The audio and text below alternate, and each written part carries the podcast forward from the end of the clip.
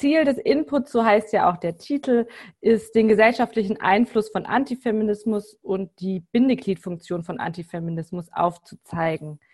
Dafür so ein kurzer Ablauf, was wie die nächste so ungefähr 45 Minuten, vielleicht ein bisschen länger ungefähr aussehen soll. Ich gehe erstmal auf den Begriff ein, was verstehe ich unter Antifeminismus und dann zeige ich Entwicklungen seit etwa 1990 auf, ähm, dann Diskurse und Strategien und auch ähm, welche Strömungen und AkteurInnen sich zeigen lassen. Also es sind so verschiedene Blöcke, ähm, bis hin zu genau die Zuspitzung des Antifeminismus als Teilmotiv von rechtem Terror. Damit werde ich enden und dann freue ich mich auf den Austausch und die Diskussion mit euch. Insgesamt finde ich, ist es immer ein Spannungsfeld bei Themen. Ein ist mir eine genaue Sprache sehr wichtig und gleichzeitig ist die Verständlichkeit auch wichtig. Deswegen habe ich gerade mal so einige Begriffe, die ich im Vortrag verwende, einmal zusammengefasst und würde die, weil die nicht immer komplett für alle intuitiv verständlich sind oder sie auch nicht bekannt sind, stelle ich sie einmal kurz vor. Ich dachte, das mache ich am Anfang, weil wenn man es zwischendrin macht, hm, wird meine Sprache dann vielleicht auch holprig. Also ich habe zum einen mal die Abkürzung LSBTQIA Sternchen. Das steht für lesbisch, schwul, bi, trans, queer, inter, asexuell und ist für mich jetzt auch nicht abgeschlossen. Ähm, genau, ich verwende ihn oft im Bereich von LSBTQIA Feindlichkeit. Ich finde es da wichtig, weil oft wird zum Beispiel von Homo- und Transfeindlichkeit gesprochen. Ich sehe das aber eigentlich vor allem als Klammer ähm, und würde es nicht nur, nur auf Homo- und Transfeindlichkeit zuspitzen. Deswegen der Begriff und Queerfeindlichkeit zum Beispiel, finde ich, äh, kann man auch verwenden, aber nicht alle Personen, die zum Beispiel lesbisch oder schwul sind, würden sich als queer bezeichnen. Das ist schon auch nochmal ein politischer Begriff. Dann spreche ich oft von, von Flint. Das ist eben auch ein Begriff, der ähm, zum einen Frauen, aber auch Lesben, Inter, Nichtbinäre und Transpersonen meint und eigentlich eine positive Bezeichnung als Gegenbegriff für Cis-Männer ist, also ähm, alle, die nicht Cis-Männer sind. Und da komme ich, da springe ich gerade nach unten. Cis meint eben die Übereinstimmung von Geschlechtsidentität und dem Geschlecht, das einer Person bei der Geburt zugewiesen wurde. Also so als Gegenbild auch zu Trans. Äh, bei Transpersonen ist es eben nicht so. Da ist stimmt die Geschlechtsidentität eben nicht mit dem bei der Geburt zugewiesenen Geschlecht überein. Und weil es aber auch wichtig ist, nicht immer nur die Abweichung von der Norm zu benennen, äh, versucht der Begriff CIS auch die Norm zu benennen. Und CIS ist eben ja die Norm. Und dann BIPOC, also als Bezeichnung für Black Indigenous People of Color, also schwarze Menschen und Menschen, die von Rassismus betroffen sind. So viel zu den Begriffen, die ich heute verwende. Ich finde es aber auch wichtig, eben nochmal zu sagen, was ich unter Antifeminismus verstehe, weil irgendwie ist der Begriff ja teilweise klar, ist natürlich gegen Feminismus, aber es ist gleichzeitig auch ein Begriff, der sehr intuitiv verwendet wird, aber auch von Leuten unterschiedlich oder eher so ein Containerbegriff vielleicht ist. Und ich habe eben auch in dem Buch, das ich geschrieben habe, ging es mir auch darum, mal so eine, einen Überblick zu verschaffen, was wird mit dem Begriff verstanden und habe eine Definition erarbeitet. Und ja, für heute mache ich es jetzt eher so ein bisschen kürzer. Weil teilweise werde ich auch gefragt, warum sprichst du nicht einfach von Sexismus? Und da würde ich sagen, ähm, Antifeminismus und Hetero Sexismus bauen auch aufeinander oder hängen miteinander zusammen. Und zwar würde ich sagen, dass Antifeminismus auf Heterosexismus aufbaut. Also damit meine ich die, mit Heterosexismus meine ich, dass Heterosexualität als Norm gilt, dass man von der Zweigeschlechtlichkeit ausgeht und es eine Einteilung der Welt in männlich, öffentlich und privat weiblich gibt. Das ist aber auch oft, also Sexismus würde ich auch als was sehen, das oft sehr alltäglich abläuft, auch unbewusst, dass zum Beispiel dem Gesagten von Männern vielleicht mehr Gewicht zugewiesen wird. Das ähm, kann man, ja, das läuft auch unbewusst ab.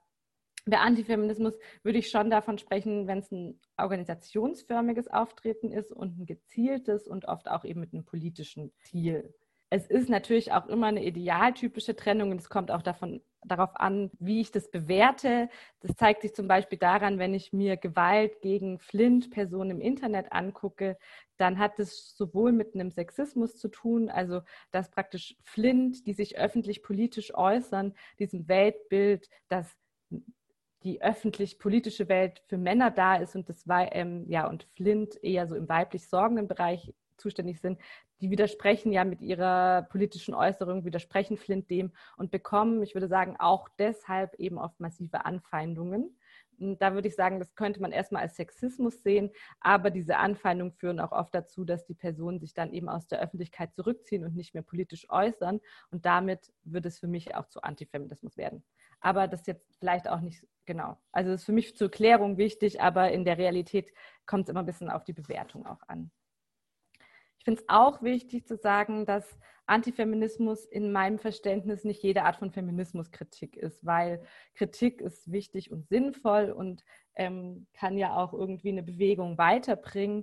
Und viele Punkte, die von AntifeministInnen angegriffen werden und auf die ich gleich noch eingehe, wie zum Beispiel die Frauenquote oder Gender Mainstreaming, die sind ja auch unter FeministInnen nicht ähm, werden ja nicht äh, gänzlich einfach befürwortet, sondern da gibt es ja auch viel Kritik daran. Nur da würde ich jetzt nicht, nicht jede Kritik an einem feministischen Projekt ist antifeministisch, sondern dann, wenn mit einer Homogenisierung ähm, gearbeitet wird, wenn eine fehlende inhaltliche Auseinandersetzung stattfindet ähm, und ja, wenn mit so einem Feindbild gearbeitet wird.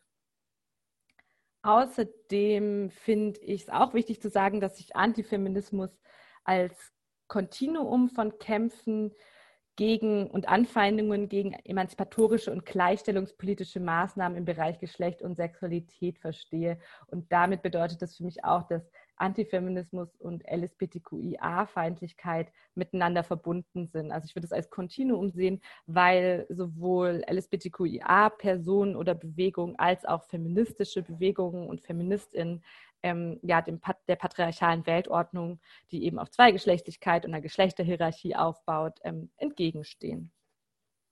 Außerdem, und das zeigt sich im Vortrag sicherlich gleich sehr deutlich, ist Antifeminismus immer eng verknüpft mit Rassismus, Antisemitismus, Klassismus und weiteren menschenverachtenden Einstellungen.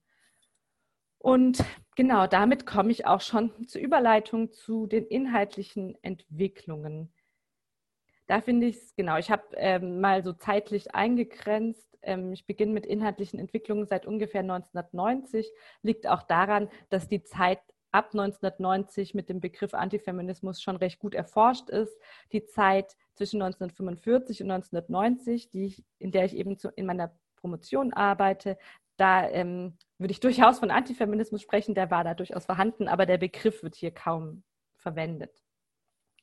Und genau, ähm, diese Varianten, die ich gleich vorstelle, die überschneiden sich auch. Also es ist jetzt nicht so, ich finde es einfach wichtig, irgendwie, um so ein bisschen ordnen zu können. Und wenn, wenn man dann was beobachtet, kann man manchmal, kann man, also hilft mir das einfach so ein bisschen einordnen zu kennen, welche typische Variante taucht hier auf. Und es lassen sich auch immer wieder so Wellenbewegungen entwickeln. Und ich würde es auch immer wieder in Überschneidungen zueinander sehen. Aber es gibt immer wieder so mh, hm, Zuspitzungen, dass sich eine eine Variante eben sehr deutlich zeigt.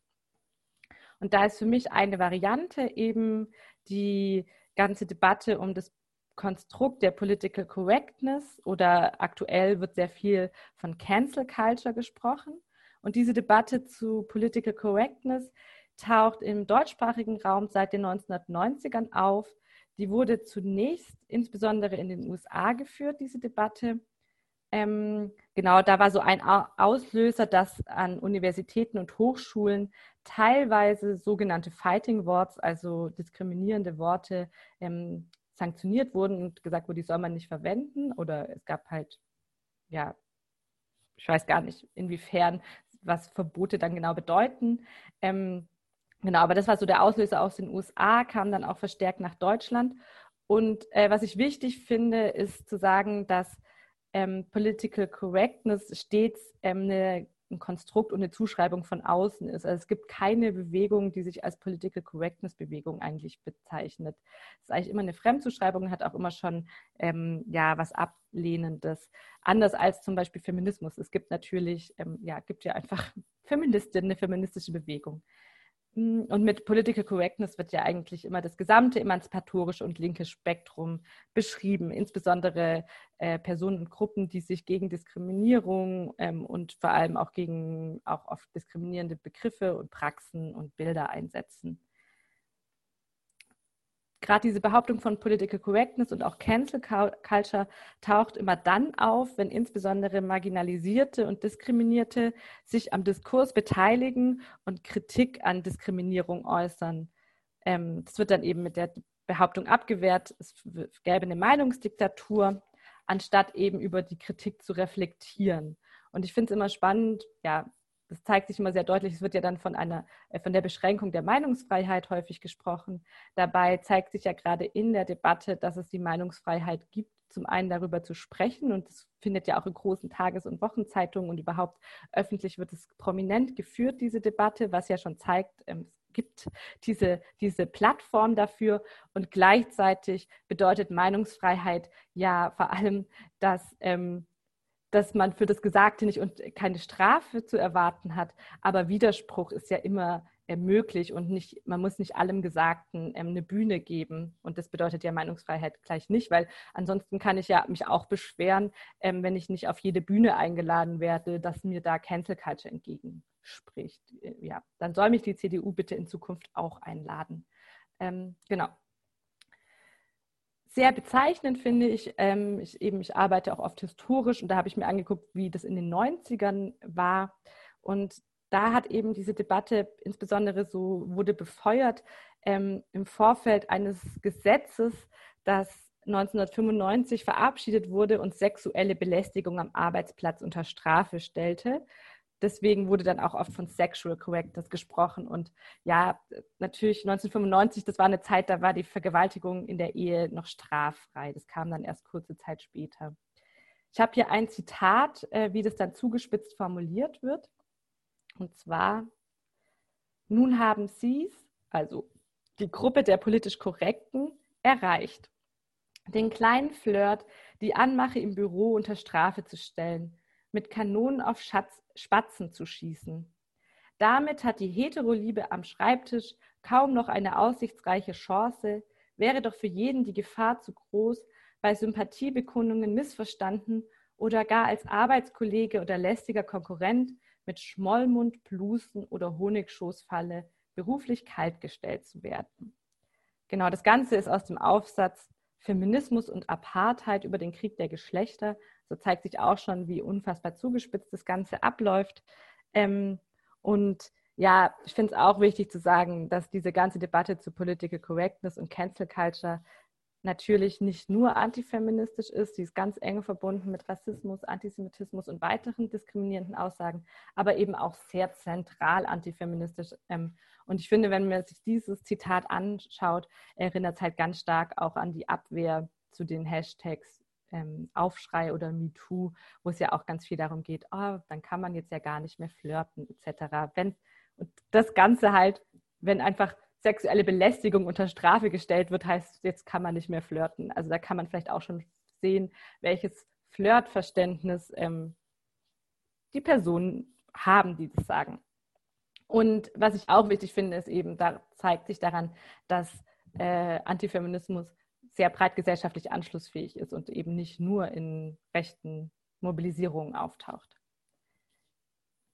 Dann gehe ich weiter zu einer weiteren Variante. Ich nenne sie männerzentrierten Antifeminismus. Ähm, genau. Das ist eine Variante, die Männer und Jungen ins Zentrum stellt und als neue benachteiligte Gruppe darstellt. Äh, insbesondere Maskulinisten, auf die ich später noch eingehe, ähm, sind, sind ja, vertreten diese Variante von Antifeminismus. Und genau in dieser Variante wird zum Beispiel der schulische Erfolg von Mädchen darauf zurückgeführt, dass Jungen in der Schule kollektiv benachteiligt würden. Ähm, dass Mädchen und Frauen aber in der späteren Laufbahn wiederum benachteiligt werden, wird nicht betrachtet und auch nicht differenziert geschaut, wo eigentlich die Benachteiligung konkret liegt, weil es zeigt sich, dass vor allem Jungen aus sozial benachteiligten und migrantischen Familien ähm, es schwierig haben in der Schule. Ähm, genau, aber da würde ich eben eher von einem Klassismus und einem Rassismus sprechen, der da wirkt, der vielleicht, genau, aber es findet eben keine Debatte über Ausschlüsse und Exklusion im, in der Schule statt, sondern es wird sich allein auf so eine kollektive Behauptung, dass alle Jungs benachteiligt seien. Es gibt, genau, diese Variante hat auch nochmal stark zugenommen, als in den 2010ern oder ungefähr 2010 gab es die Debatte über die Einführung einer Frauenquote in Führungspositionen, die mittlerweile auch in den 100 größten deutschen Unternehmen ähm, äh, genau, es sollte in den 100 größten deutschen Unternehmen eine 30 Prozent soll Frauenquote, also keine verpflichtende Frauenquote geben. Und auf diese Diskussion hin gab es große Debatten in Tages- und Wochenzeitungen. Und diese Debatte, ähm, die hat Sandra Kiepels ähm, untersucht und da zeigt sich, dass die Diskussion insbesondere mit einer binären Geschlechterordnung, also der Zweigeschlechtlichkeit und Stereotypen Zuschreibungen arbeiten. Also Frauen wollen halt keine Karriere machen, das liegt ihnen nicht. Ähm, auf die Hintergründe der, ähm, der Maßnahme, also die gläserne Decke, dass es Frauen eben schwer, also dass Frauen zwar mittlerweile häufig berufstätig sind, aber ganz selten in Führungspositionen kam, kommen und auch die ungleiche Verteilung der unbezahlten Pflege- und Sorgearbeit, die noch immer hauptsächlich von Frauen geleistet wird. All das wird in den, wurde in den großen Tages- und Wochenzeitungen eben kaum besprochen.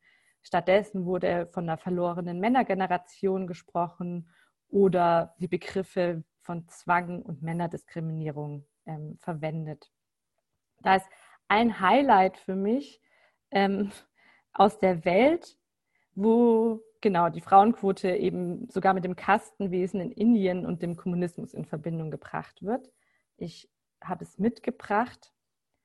Zitat. Der Geschlechterproporz hat zudem eine Gesellschaftsstruktur vor Augen, die man in Europa eigentlich überwunden glaubte. Den Ständestaat, das Kastenwesen. Der Lebensweg des Einzelnen wird von der Geburt bis zum Tod unüberwindlich sozial eingemauert vom Geschlecht. Sind nicht planwirtschaftliche Volksbeglückungen schon einmal gescheitert?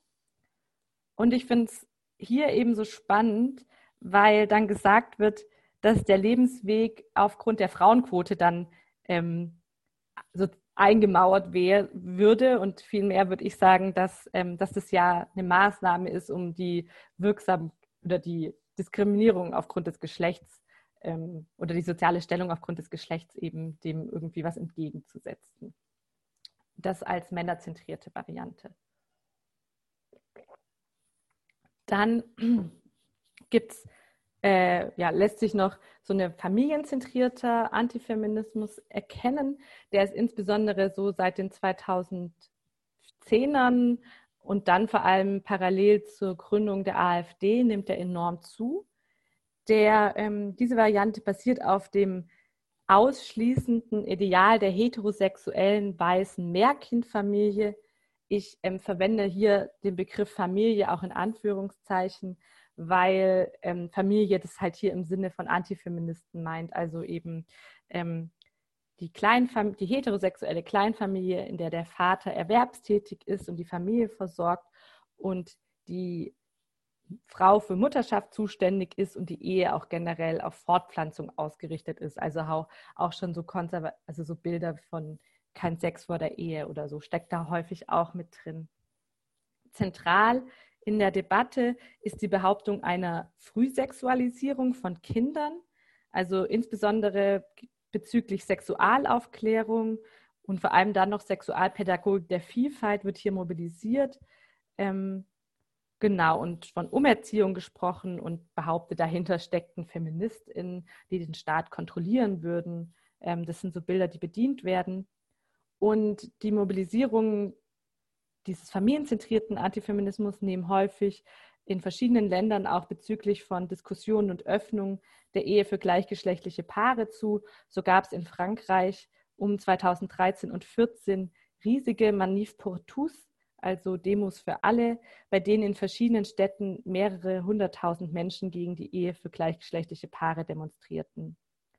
In Deutschland gab es eben, ich denke, insbesondere die Leute aus Stuttgart kennen das ja auch und sehen das ja auch hier auf dem Bild. Das ist ja eben die Demo für alle ähm, hier vor der Oper in Stuttgart, die, die sich ja eben mit diesem Vielfaltsplakat dagegen positioniert haben. Ähm, genau, das war ich denke, ich frische es aber gleich nochmal kurz auf, ähm, um 2014, als ähm, genau der Bildungsplan überarbeitet werden sollte in Baden-Württemberg und Sexu die Akzeptanz sexueller Vielfalt als Querschnittsthema verankert werden sollte. Da gab es dann zunächst eine Petition von einem Realschullehrer aus dem pietistischen Milieu dagegen, die unterzeichneten innerhalb kürzester Zeit 200.000 Menschen. Ähm, sehr bezeichnend finde ich, dass ähm, eben dieser Realschullehrer sagt, dass Homosexualität eine gefährliche Lebensweise sei, was sich an der hohen Suizidrate schwuler Jugendlicher zeigt und deswegen dürfe dafür nicht geworben werden. Also ich finde es spannend, dass zum einen behauptet wird, wenn eine Akzeptanz stattfindet und sich gegen Diskriminierung ausgesprochen wird, wird behauptet, dafür wird geworben. Also das passiert ja immer wieder, dass so ein, so ein Umerziehungs- oder es wird dafür geworben, ähm, argumentiert wird. Und gleichzeitig, ähm, genau, würde ich sagen, die hohe Suizidrate schwuler Jugendlicher liegt ja, hängt für mich damit zusammen, dass es eine fehlende Akzeptanz gibt und die Diskriminierung führt dazu. Genau, dieser Online-Protest wurde dann in Stuttgart auf die Straße getragen. Das zeigt sich eben hier, ist auch das Bild davon. Da waren dann eben zwischen 500 und 2000 Teilnehmende und die nannte sich dann eben später in Anlehnung an die Manif pour tous in Frankreich auch hier Demo für alle. Ähm, und es zeigt sich eben sehr deutlich an dieser Demonstration die Scharnierfunktion des Themas Antifeminismus, weil bei den Demonstrationen waren religiöse FanatikerInnen christliche Rechte dabei, Neonazis, Maskulinisten und auch die AfD. Zum Beispiel hier Andreas Schumacher ganz rechts auf dem Bild, der bei der jungen Alternativen war, ich glaube, und jetzt eben bei der AfD, vielleicht auch immer noch bei der jungen Alternativen. Und äh, bei diesen Demonstrationen gab es auch Grußworte von der FDP und CDU, also eben sehr breites Spektrum. Diese Demonstrationen hatten durchaus ihre Wirkung. Also ähm, später, jetzt der Bildungsplan, da ist das Thema, also da ist die Akzeptanz sexueller Vielfalt ist schon noch Thema, aber es ist kein Querschnittsthema mehr. Also es wurde eben äh, etwas zurückgenommen, um dem Protest der Straße irgendwie entgegenzukommen. Bei diesem ganzen familienzentrierten Antifeminismus äh, ist auch immer wieder das Thema Schwangerschaftsabbrüche Thema. Genau, und die Mobilisierung gegen Schwangerschaftsabbrüche. Aus diesem Spektrum wird auch immer wieder von Babykaust gesprochen bezüglich Schwangerschaftsabbrüchen in eindeutig Holocaust- bzw. Shoah relativierender Art und Weise. Und auch es zeigt sich insgesamt, dass das eben auch jetzt kein rein deutsches Phänomen ist, sondern in allen ähm, Ländern, in denen rechte Regierungen erstarken, ähm, ja, verschärfen sich die Gesetze bezüglich Schwangerschaftsabbrüchen, also aktuell ja sehr deutlich in Polen. Und auch in Deutschland wissen wir ja, dass der Zugang zu Schwangerschaftsabbrüchen immer schwieriger wird, weil viele Ärztinnen in Ruhestand gehen, die bisher ähm, Schwangerschaftsabbrüche durchgeführt haben, haben und das äh, junge Ärztinnen oft nicht mehr durchführen. Oder Ärztinnen ja auch äh, angezeigt werden, wenn sie auf ihrer Website darüber darauf hinweisen, dass sie Abbrüche durchführen. In Deutschland fällt es ja noch immer unter das Werbeverbot. Genau, zu diesem familienzentrierten Antifeminismus gehört, dass die klassische Familie als äh, bedroht dargestellt wird von all diesen ja, von Modernisierungen. Ich habe hier ein aktuelles, äh, relativ aktuelles Zitat aus der FAZ von September. Ähm, sehe gerade, ich habe September falsch geschrieben, aber ignoriert es bitte. Ähm, da sagt der Autor, die klassische Familie wird zum Ausnahmefall. Politisch Verantwortlichen fehlt der Mut zum Widerspruch gegen die Transgender-Propaganda in Kindertagesstätten und Kindergärten. Also eben auch hier ähm, wird praktisch die, wenn Varianten von Sexualität oder auch Geschlecht jenseits der Zweigeschlechtlichkeit und Heterosexualität eben als, äh, als gleichwertig oder eben für die Akzeptanz geworben wird, wird das Ganze eben von Antifeministinnen ganz regelmäßig als Propaganda und Umerziehung dargestellt. Und hier unten habe ich ähm, noch ein Bild vom Bus der Meinungsfreiheit. Der hatte, hat sich so aus diesem Spektrum der Demo für alle heraus entwickelt und tourte zum Beispiel tourte auch zur Bundestagswahl 2017 durch Deutschland und verbreitete antifeministische Rhetorik, hier zeigt sich das ja auch schon mit eben Ehe gleich, ähm, ja, die Ehe zwischen Mann und Frau und äh, ja, auch ähm, die Mutter, Vater, Kind, Familie als Ideal. Eine weitere Variante würde ich als Anti-Gender, Antifeminismus begreifen. Ähm, teilweise wird in der Forschung auch von Antigenderismus gesprochen. Ähm, ich würde den Begriff, ich verwende den nicht, auch wenn ich Anti-Gender, Antifeminismus selber umständlich finde. Ich würde oft von Anti-Gender-Diskursen sprechen. Ähm, genau, warum ich den nicht verwende, ist deswegen, weil zum einen der soziologische Begriff Genderismus, der von Goffman geprägt wurde, eigentlich ähm, das bedeutet äh, die zweigeschlechtliche Performance oder die soziale Interaktion, oder Genderismus bedeutet eben soziale Interaktion, die Geschlecht herstellen. Ähm, und wenn man dann von Antigenderismus spricht, ähm, ist es aber eine Übernahme des Begriffs im Sinne von Antifeministin und die Behauptung, es gäbe eine Genderismusbewegung. Und wie beim Begriff Political Correctness kenne ich keine Bewegung, die sich selber Genderismus nennt. Ähm, genau. Außerdem, was ich besonders wichtig finde, weil ich ja auf ähm, historische Kontinuitäten beim Antifeminismus äh, dazu forsche, ähm, finde ich, wenn der Begriff Antigenderismus verwendet wird, dann wird es als was neues Phänomen dargestellt und sieht nicht die Kontinuitäten von verschiedenen Varianten von Antifeminismus. Und das finde ich ähm, schwierig, weil ich finde es irgendwie wichtig, einen gemeinsamen Kampf ähm, gegen Antifeminismus zu haben. Und ja, finde da so Begriffe, die dann so was hervorheben. Und das ist natürlich eine Besonderheit, wenn sich teilweise gegen Gender-Konzepte stark gewehrt wird. Aber im Kern sehe ich die verschiedenen Varianten doch vor allem verknüpft. ähm, genau, und ich würde sagen, bei äh, AntifeministInnen, die vor allem mit dem Begriff Gender arbeiten, das ist auch eine Reaktion darauf, dass im Bereich von Gleichstellung und Feminismus mittlerweile viel mehr der Begriff Gender verwendet wird. Und zwar ist der international, insbesondere seit der Weltfrauenkonferenz 1995 in Peking, ähm, zentral in der Debatte, weil hier zum ersten Mal in Beschlüssen der Begriff Gender verwendet wurde und nicht mehr von Frauen oder nicht mehr nur von Women gesprochen wurde. Ähm, genau dagegen regte sich schon schnell Widerstand, insbesondere aus der katholischen Kirche. Und zwar hat der Papst, der damalige Papst Johannes Paul II. im Voraus einen Brief, einen offenen Brief an die Frauen geschrieben, in denen er versuchte zu verhindern, dass der Begriff Gender verwendet wird, weil er gesagt wird, ähm, dass jede Hinterfragung der binären Geschlechterordnung, also der Zweigeschlechtlichkeit, für das Christentum nicht vereinbar sei und auch Heterosexualität nicht hinterfragt werden dürfe. Es wird mittlerweile so gewitzelt, dass die größten Gender-Experten wohl im Vatikan sitzen. Da gibt es wohl eine sehr gut sortierte ähm, Bibliothek, wo die aktuellsten Publikationen auch immer gekauft werden und sich an denen abgearbeitet wird.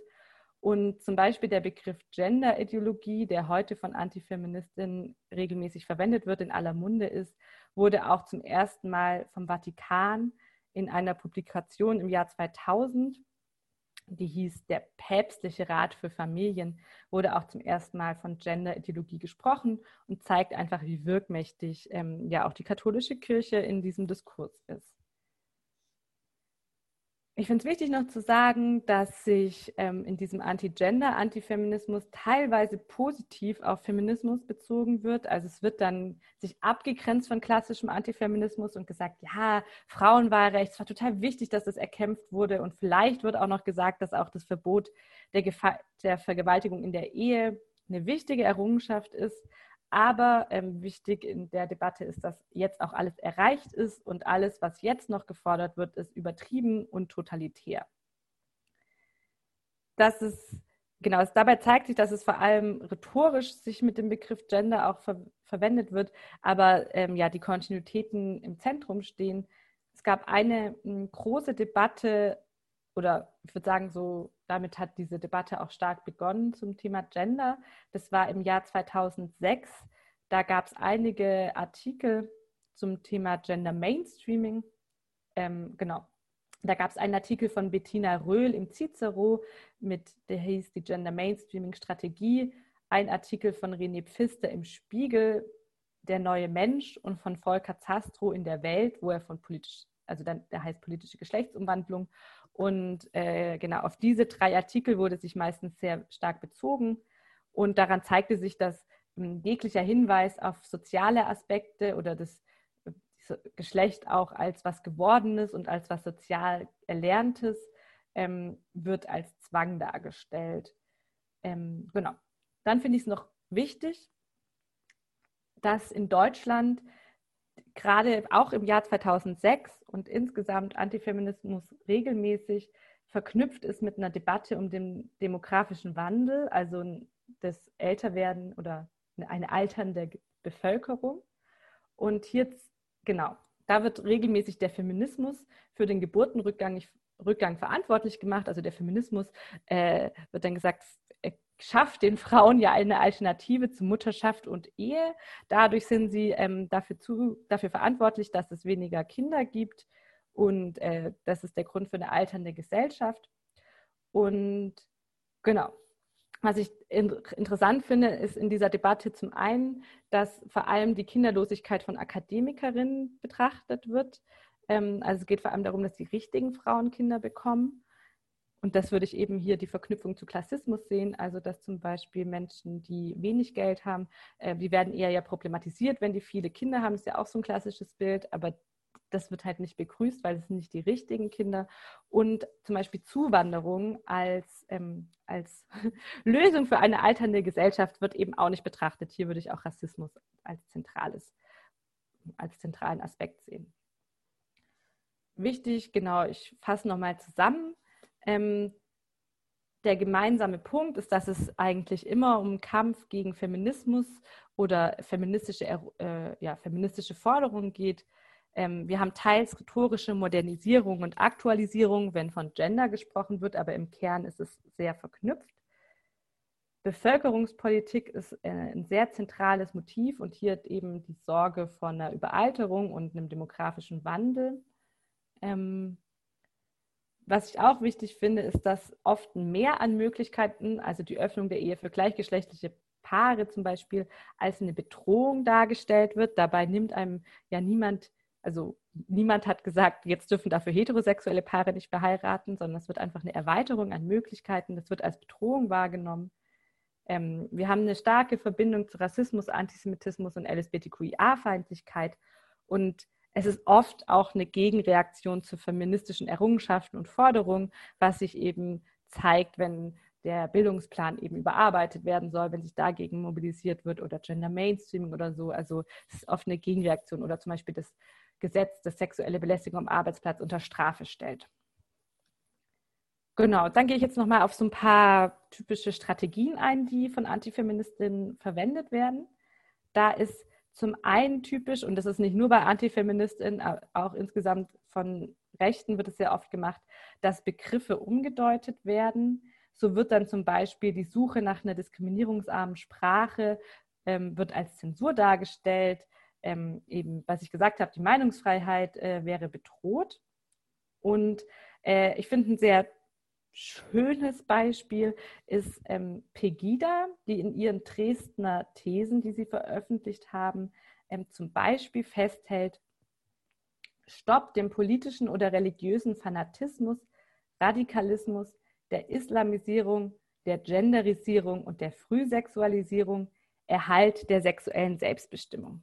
Also hier haben wir einmal den Begriff Genderisierung und auch Frühsexualisierung, was so klassische Beispiele für Antifeminismus sind.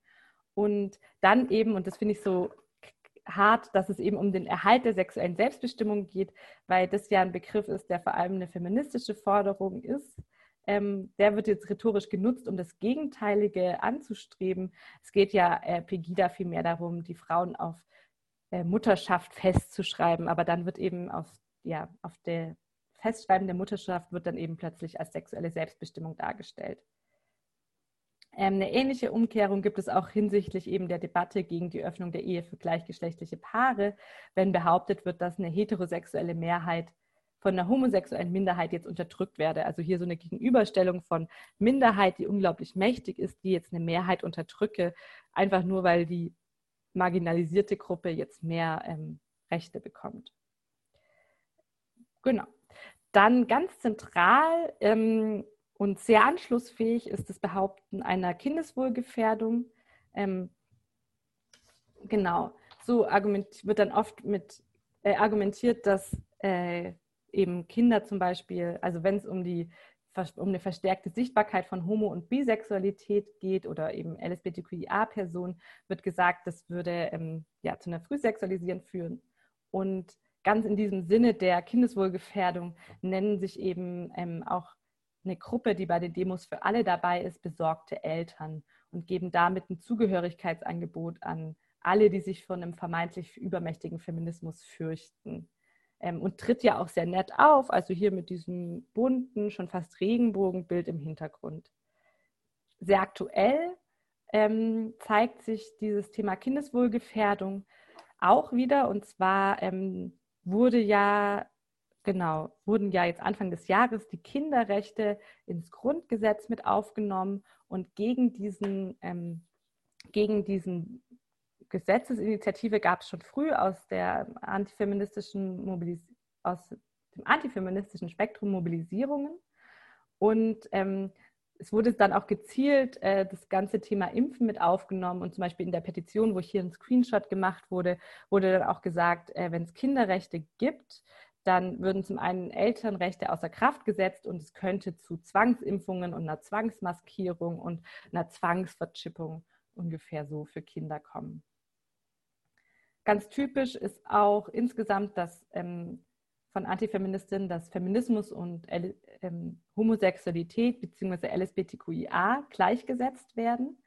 Und auch typisch ist, dass Homosexualität mit ähm, Pädosexualität oder genau sexuellen Missbrauch von Kindern vermischt wird. Und so hat zum Beispiel Eva Herrmann, die auch äh, eben ehemalige Tagesschausprecherin, mittlerweile komplett in der Rechten aufgegangen und ähm, bekannte Antifeministin, spricht zum Beispiel auch davon, wenn sexuelle Identität als Merkmal ins Grundgesetz aufgenommen wird, dass, also, dass es aufgrund der sexuellen Identität keine Diskriminierung geben darf, ähm, dann sagt sie, dass es äh, die Büchse der Pandora öffne, weil davon dann vor allem Pädophile profitieren würden. Und in ähnlicher Weise sagt auch ähm, der Vorsitzende des Forums der deutschen Katholiken auf einer Demo für alle, sagte er, heute Homo-Ehe, morgen vielleicht Viehweiberei, Inzestehe oder Pedo-Ehe. Also hier dieses ganze Thema Kindeswohlgefährdung ist sehr zentral. Als weitere Strategie würde ich ähm, die gezielte Anfeindung von FeministInnen und Flint-Personen im Internet sehen, die ähm, sich genau, wo, wo es eben nicht um Diskussionen geht, sondern um ganz klar um den Ausschluss feministischer Positionen oder überhaupt Flint Positionen aus der Öffentlichkeit. Ganz typisch, ich habe hier eben dieses Bild, das es zusammenfasst, aber typisch sind eben sexualisierte Gewaltandrohungen, dass ungefragt Penisbilder verschickt werden oder auch ähm, auf Äußerungen dann irgendwie Vergewaltigungs- und Morddrohungen kommen. Hier wird es oft sehr schwierig, Straf, äh, strafverfolgungsmäßig vorzugehen. Polizei ist da oft sehr wenig sensibilisiert. Und überhaupt äh, ist es ja immer so eine Frage, wenn ich mich politisch äußere, habe ich halt auch keinen Bock, irgendwie mich danach irgendwie um Anzeigen zu kümmern und überhaupt, ja, einfach ist auch ekelhaft und eben ja auch eine Form von Gewalt. Typisch ist auch sowas, dass ähm, Doxing sta stattfindet, also dass ähm, Klarnamen oder persönliche Daten von BloggerInnen veröffentlicht werden, bis hin zu, dass dann eben an die Privatadresse Pizza, Pizzen oder so bestellt werden oder lauter Prospekte etc. Und das führt eben in der Konsequenz häufig zu Ausschlüssen von Personen, weil sie sich dann eben nicht mehr äußern ähm, oder halt dann ihren Account auf privat stellen oder so und damit auch keine Reichweite mehr haben. Ganz zentral ist auch das Behaupten einer feministischen Übermacht oder Staatsmacht ähm, ganz oft, also teilweise wird eben von einer Art Homo-Lobby oder einer Femokratie gesprochen. Da gibt es auch einen Blog, der heißt Femokratie-Blog und behauptet eben, Deutschland sei mittlerweile eine feministische Diktatur. Und äh, genau, diese Debatten sind sehr eng verknüpft eben mit einer Behauptung oder ich würde sagen, Antifeminismus ist oft verknüpft mit einer Behauptung einer vermeintlichen Elite, ähm, zum Beispiel die Geschlechterforschung. Ähm, da sei ein Geheimprojekt von Eliten. So heißt bei Gender Mainstreaming auch immer wieder, dass es hinter Gender Mainstreaming eine Hidden Agenda gäbe. Es würde eigentlich darum gehen, eben die Menschen umzuerziehen und zu einem neuen Menschen zu machen. Ähm, genau. Und ich finde es immer wieder spannend, dass zum Beispiel Gleichstellung als Ziel zum Beispiel von Gender Mainstreaming nicht anerkannt wird, sondern dahinter muss eigentlich noch was anderes stehen. Also es wird Gleichstellung oder Gleichberechtigung als Ziel von Maßnahmen reicht nicht aus.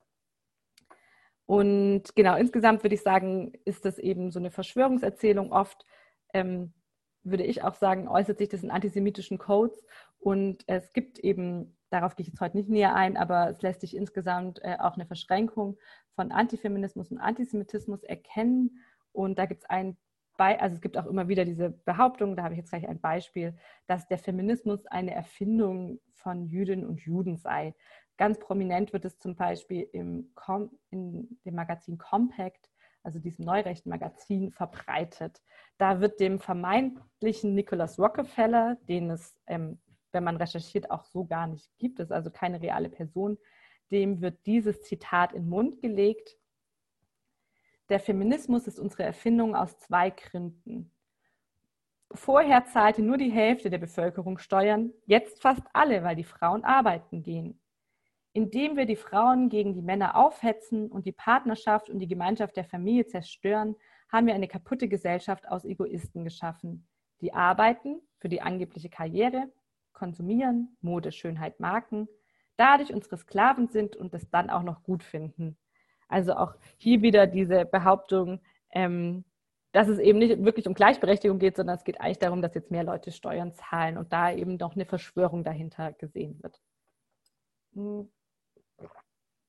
Zentral ist auch eine weitere Verschwörungserzählung, also oder vielleicht zugespitzt. Ich würde sagen, Antifeminismus äußert, sich sehr oft in Verschwörungserzählungen. Und eine davon ist die Behauptung einer Überfremdung oder eines großen Austauschs.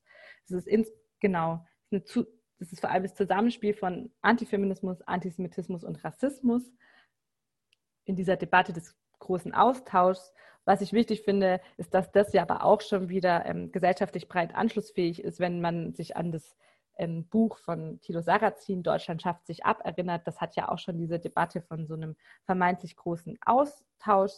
Ähm, genau, die Verschwörungserzählung äh, behauptet, dass es einen geheimen Plan gibt, die weiße Bevölkerung durch Einwanderung von BIPOCs und muslimischen Menschen gezielt zu unterwandern ähm, und auszutauschen. Und hinter dieser Verschwörung wird dann ganz antisemitisch, klassisch die Vereinten Nationen, Globalisten, die Eliten oder eben ganz klar auch die Juden gezeichnet. Ich finde es, genau. Und diese, genau, diese Behauptung finde ich hier im, im, Wahlplakat der AfD äh, ziemlich zugespitzt zusammengefasst, wenn ähm, eine Willkommenskultur, also wenn der 2015 ja propagierten Willkommenskultur für Geflüchtete eine Willkommenskultur für Kinder gegenübergestellt wird. Also es ist einerseits auch wieder eine Mobilisierung gegen Schwangerschaftsabbrüche und gleichzeitig ähm, würde ich auch sagen, eine Willkommenskultur für deutsche und weiße Kinder. Also es ist kein Zufall, dass es ein blondes Baby hier abgebildet ist. Abschließend zeige ich noch ähm, verschiedene Akteursgruppen auf, die, äh, die im Antifeminismus zu beobachten sind. Da vielleicht ein kurzer Hinweis zu der Schreibweise. Normalerweise nutze ich eigentlich das Gender-Sternchen, um Personen auch jenseits der Zweigeschlechtlichkeit mitzurepräsentieren. Aber in der Ideologie von Antifeministinnen oder die Ideologie von Antifeministinnen basiert ja eben gerade auf der Zweigeschlechtlichkeit und pathologisiert hm, Menschen jenseits der Zweigeschlechtlichkeit und spricht ihnen auch ihre Existenz ab. Dementsprechend benutze ich für Antifeministinnen ähm, das Gender, äh, den das Binnen-I, das ist genau, um die zweigeschlechtliche Genderung der Ideologie zu zeigen, was aber nicht bedeutet, dass nicht auch ähm, Personen jenseits der Zweigeschlechtlichkeit unter Antifeministinnen sein könnte. Außerdem sei vorweggesetzt, ich habe das jetzt nicht als extra Akteursgruppe gerade aufgezeigt, aber eigentlich kann man insgesamt Konservative und auch JournalistInnen zum Beispiel als Akteursgruppe sehen, weil eben sehr viele der Debatten, antifeministischen Debatten in großen Tages- und Wochenzeitungen stattfinden und sie damit auch gesellschaftlich wirkmächtig sind und als Akteursgruppe durchaus betrachtet werden können.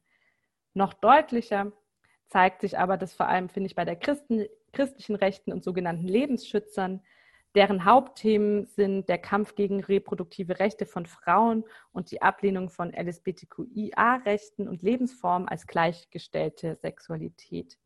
Ähm, nicht konfessionell betrachtet, könnten diese AkteurInnen dem rechtskonservativen bis hin auch zum extrem rechten Spektrum zugeordnet werden, wobei sie eben ja nicht allein völkisch, äh, einer völkischen Logik, also nicht nur einer völkischen Logik entsprechen, sondern eben alle Nichtchristen auch als Feindbild sehen. Sie argumentieren zum Beispiel auch nicht nur mit der Zweigeschlechtlichkeit als natürlich, sondern auch mit einer gottgewollten Ordnung, was andere Akteursgruppen weniger machen. Äh, genau, auch christliche Antifeministinnen behaupten den Angst vor einem demografischen Wandel, also dieses Thema des großen Austauschs und wollen Frauen auf Mutterschaft festschreiben und sehen den demografischen Wandel als ein Resultat von Feminismus, der Schwangerschaftsabbrüche und äh, Homosexualisierung also Schwangerschaftsabbrüche legalisiere und, Homosexualisier und die Homosexualisierung der Gesellschaft vorantreibe. Politisch, das finde ich auch wichtig zu sagen, ist diese Gruppe mittlerweile stark vernetzt. Ähm, ab 2014 gab es zum Beispiel eine Petition mit der Kampagne One of Us auf europäischer Ebene. Da wurde die Verschärfung von Gesetzen bezüglich Schwangerschaftsabbrüchen ähm, gefordert und die wurde auch von zwei Päpsten, also Papst Franziskus und Benedikt, unterstützt. Sie war zwar nicht erfolgreich, also die wurde nicht durch, kam nicht durch die Petition, aber ähm, seit 2014 ist ein europaweites, ein selbstbewussteres Auftreten zu beobachten, wie zum Beispiel ähm, genau hier, ich hatte gesagt, diese Debatte, äh, diese Petition One of Us, das zeigt sich hier auf dem Bild mit einer von uns. Und Genau, zum Beispiel bei den Tausend Kreuze-Märschen oder bei den Märschen für das Leben, die in Berlin, aber auch Madrid und anderen europäischen Städten jährlich stattfinden, wo eben, ja, man könnte polemisch sagen, für abgetriebene Föten und Zellhaufen gebetet wird, äh, genau, die schon als fertige Menschen dargestellt werden und dann eben die Kreuze darstellen sollen, dass die Menschen ähm, ermordet wurden. Also hier ganz klar, diese Abtreibung ist Morddebatte. Mhm. Weitere Akteursgruppe ist ähm, da, äh, die gesamte Spektrum der extremen Rechten, Extreme immer in Klammer, weil ich finde auch, dass es hier einfach ein Kontinuum ist. Ähm, also deswegen würde ich AfD durchaus da eben reinpassen, genau, weil ich es als Spektrum zwischen rechter zu extremer Rechte sehe. Ganz zentral ist eben hier, ähm, dass die Frau für Mutterschaft gemacht sei und für die Fortpflanzung zuständig. Hier eben auch ja die ist ganz zentral in der extremen Rechten, die Behauptung des großen Austauschs. Und bei zum Beispiel der Kleinstpartei Dritter Weg zeigt sich das eben auch mit diesem Ja zur Familie, also dieser familienzentrierte Antifeminismus. Also ganz klar gehört zu rechter Ideologien Antifeminismus. Ähm, ich habe noch ein Beispiel der jungen Alternativen. Die hatten, ich glaube, es war auch 2014, da hatten zunächst die Jusos zum 8. März so eine, eine Kampagne mit Ich bin Feminist, Feministin, weil. Und als Gegenreaktion hatten sich ähm, ja, junge Alternative, also der Jugendorganisation der AfD, ablisten, ablichten lassen mit Ich bin keine Feministin oder kein Feminist, weil. Und da finde ich es halt interessant, weil es auch so mit Zerrbildern gearbeitet wird, wenn gesagt wird, ich bin keine Feministin, die zweite von links, weil Hausfrau sein auch ein Beruf ist und ich finde es irgendwie spannend, weil das ja ein urfeministisches Thema ist, dass Hausarbeit als Arbeit und äh, anerkannt wird und eben ja als wichtig für den, für den, ja, als Arbeit auch anerkannt wird, genau. Und äh, verkennt damit irgendwie total feministische Debatten. Und das ist das, was ich auch mit Zerrbildern und Homogenisierung meine. Dann wichtig, wichtige Akteursgruppe ähm, Maskulinisten da würde ich klassischerweise ähm, Männerrechtler oder Väterrechtler sehen. Allen diesen Gruppen, die ich jetzt nenne, ist gemein, dass sie auf einer Vorstellung der männlichen Überlegenheit aufbaut und das Ziel hat, patriarchale Machtverhältnisse aufrechtzuerhalten. Ähm, bei so Männerrechtlern ist oft der Ausgangspunkt der Mobilisierung, dass sie teilweise oder teilweise, man kann es nicht immer sagen, aber zum Beispiel Entscheidungen mit Sorgerechtsstreitigkeiten stehen und daraus sich dann regelrechter Frauenhass entwickelt, der teilweise so weit geht, dass ein Kontaktabbruch mit allen Frauen gefordert wird, weil diese als genuin böse dargestellt werden. Ähm, teilweise wird eben von der Staatsfeminismus ausgegangen. Frauenhäuser werden als Orte des Männerhasses ähm, angegriffen, bis hin zu, dass die Adressen von anonymen Frauenhäusern ähm, äh, geleakt werden. Und das sind ja eben einfach Schutzorte für Frauen, die ähm, Gewalt durch ihre Partner oder Ex-Partner erfahren haben. Und wenn dann die anonymen Adressen veröffentlicht werden, ist das einfach eine extreme Bedrohungssituation das ist für mich so die klassische Variante des Maskulinismus. Eine modernisierte Variante würde ich in den Pickup-Artists und Incels sehen. Pickup-Archis äh, by the way, schreibe ich immer, es hat eine Freundin mich darauf aufmerksam gemacht und gesagt, Pickup Artist ist eigentlich eine Entwertung des Artists-Begriff, deswegen könnte man sie ja eher Pickup Archies nennen. Genau, diese vermitteln in Seminaren, wie man Frauen ähm, zum Sex oder überhaupt zu sexuellen Handlungen drängt oder auch manipuliert. Ganz klar ist, dass Frauen hier als Objekte gesehen werden, die Männern zustehen. Es wird teilweise mit sexuellen Übergriffen geprahlt und vereinzelt auch eine Legalisierung von Vergewaltigung im privaten Raum gefordert, weil das würde dazu führen, dass es keine Übergriffigkeit mehr von Frauen im öffentlichen Raum gäbe. So die Behauptung. Und daran anschließend noch die, ähm, genau, die Incels, das ist Englisch und steht für unfreiwillige Enthaltsamkeit. Das ist eine Bewegung, die sich im Internet äh, vor allem mobilisiert von Männern, die denken, also zentral ist auch hier die Vorstellung, sie hätten ein Anrecht auf Frauen. Ähm, oft sind sie unzufrieden, dass sie eben keinen Sex haben. Der wird ihnen in ihren Augen von Frauen verweigert und daraus, ähm, ja, sie sehen äh, schon, genau, sie sehen sich eben als Nerds, die hässlich sind und deswegen kriegen sie keine Frauen ab. Ähm, oder anders, die Frauen verweigern ihnen ihr Anrecht auf Sex. Und daraus entwickelt sich dann oft eben enormer Frauenhass bis hin zu schon mehreren Terroranschlägen aus dem Umfeld der Incel-Bewegung, wo eben 2009 zum Beispiel ein Mann drei Frauen in einem Fitnessstudio erschoss und in seinem Blog sich reihenweise frauenverachtende Äußerungen fand. Oder ähm, auch ein Akteur, ich nenne übrigens die Namen nicht, ähm, weil die eben auch also genau, die werden ganz stark als Heilige verehrt. Ich finde es auch für Recherche und Hintergrundarbeit total wichtig, deren Namen zu kennen. Aber ich finde es auch äh, nicht immer förderlich, wenn man die so groß weiter verbreitet, die Namen. Ähm, genau, zum Beispiel hat auch 2014 ein Mann sechs Menschen in der Nähe der Universität Santa Barbara in Kalifornien ermordet. Und ähm, ja, der, auf den wird sich sehr regelmäßig bezogen von Incels. Der hat auch ein Manifest hinterlassen, in der eben fordert oder von einer Welt träumt, in der die Menschheit von Sex befreit sei und dafür müssten Frauen in Konzentrationslagern ermordet werden. Das als ähm, so Varianten von Incels, die eben, wo sich zeigt, dass es eben ja von diesem Frust über Sexlosigkeit sich das enorm zuspitzen kann, bis hin zu Gewalt und Terror. Und äh, damit komme ich auch zu der Zuspitzung, die ich generell im Antifeminismus sehe, in der Verknüpfung mit eben Rassismus und Antisemitismus. So ist eben zu beobachten, dass Antifeminismus bereits bei mehreren rechten Terroranschlägen ein Teilmotiv war.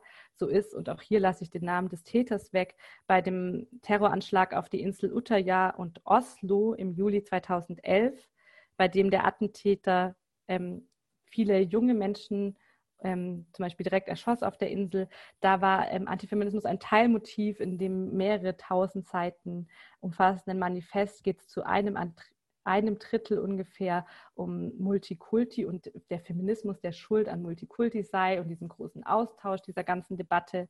Ähm, auch bei dem Anschlag in Christchurch 2019 auf zwei Moscheen hat der Täter eben sich bezogen auf die Behauptung des großen Austauschs und der Feminismus sei schuld daran.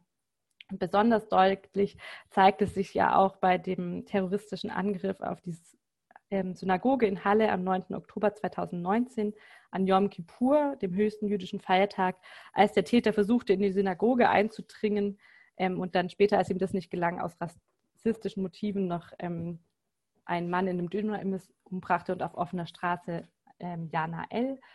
Genau, der Täter filmte die Tat und stellte sie live ins Internet. Und als ein Grund für seinen antisemitischen und rechten Terror sagt er eben auch, dass der Feminismus schuld an der niedrigen Geburtenrate weißer Menschen sei. Ähm, also hier ganz klar diese Umvolkungsbehauptung, was zu Masseneinwanderung führe. Und er vervollständigt dann diese Verschwörungsdenken auch mit Schuld daran seien die Juden. Also da würde ich sagen, ähm, Antifeminismus eben als Teilmotiv und in Kombination mit Rassismus und Antisemitismus, ähm, ja, ist eben auch, so kann Antifeminismus auch als Teilmotiv bis hin zu rechten Terror wirken. Zusammenfassend, ähm, damit komme ich zum Ende, finde ich es nochmal wichtig zu sagen, dass Antifeminismus eine antimoderne Ideologie ist. Es geht um Wunsch der Retraditionalisierung von Geschlechterrollen oder überhaupt ein Festhalten an überkommenen und alten Geschlechterbildern. Im Zuge dessen wird von vielen Antifeministinnen auch die Corona-Krise gerade als Chance gesehen, weil wir durch gerade ja Kita- und Schulschließungen häufig im Privaten auch ähm, eine Retraditionalisierung ausmachen können. Ähm, dann, weil ich ja auch historisch arbeite, zeigt sich, dass Antifeminismus seit jeher in Zeiten von Veränderungen und Krisen auftritt. Also in Zeiten, wenn gesellschaftliche Routinen und Sicherheiten in Frage gestellt werden, ähm, gibt es oft von AkteurInnen so einen verstärkten Wunsch an vermeintlichen gesellschaftlichen Wahrheiten, wie zum Beispiel Zweigeschlechtlichkeit, festzuhalten und vielfältige Lebensweisen ähm, werden gerade in Zeiten von Krisen als Bedrohung wahrgenommen und abgewehrt. Gleichzeitig finde ich, kann man nämlich dann, wenn man sagt, Antifeminismus ist ein Krisenphänomen, auch sagen, dass Antifeminismus auch ein Ausdruck teilweise von feministischen Erfolgen gesehen werden kann, weil eben ja Dinge wie die Ehe für gleichgeschlechtliche Paare oder ähm, Sichtbarkeit von feministischen Debatten ja auch äh, patriarchale einen patriarchalen Konsens in Frage stellen und damit vielleicht auch schon zu einer Krise führen und das wäre ja vielleicht in dem Sinne dann durchaus gewollt. Dann zeichnet sich Antifeminismus generell durch ein binäres Denken aus, zum Beispiel durch ähm, Zweigeschlechtlichkeit oder überhaupt ein Denken in Binaritäten, auch in diesem Gut-Böse-Denken, was sich dann in diesen Verschwörungserzählungen immer wieder zeigt. Also dahinter gibt es eine feministische Weltverschwörung etc. Und ähm, eben oft eine Komplexitätsreduktion und Sündenbock-Mentalität, wenn eben für alles Schlechte, was man beobachtet, der Feminismus verantwortlich gemacht wird.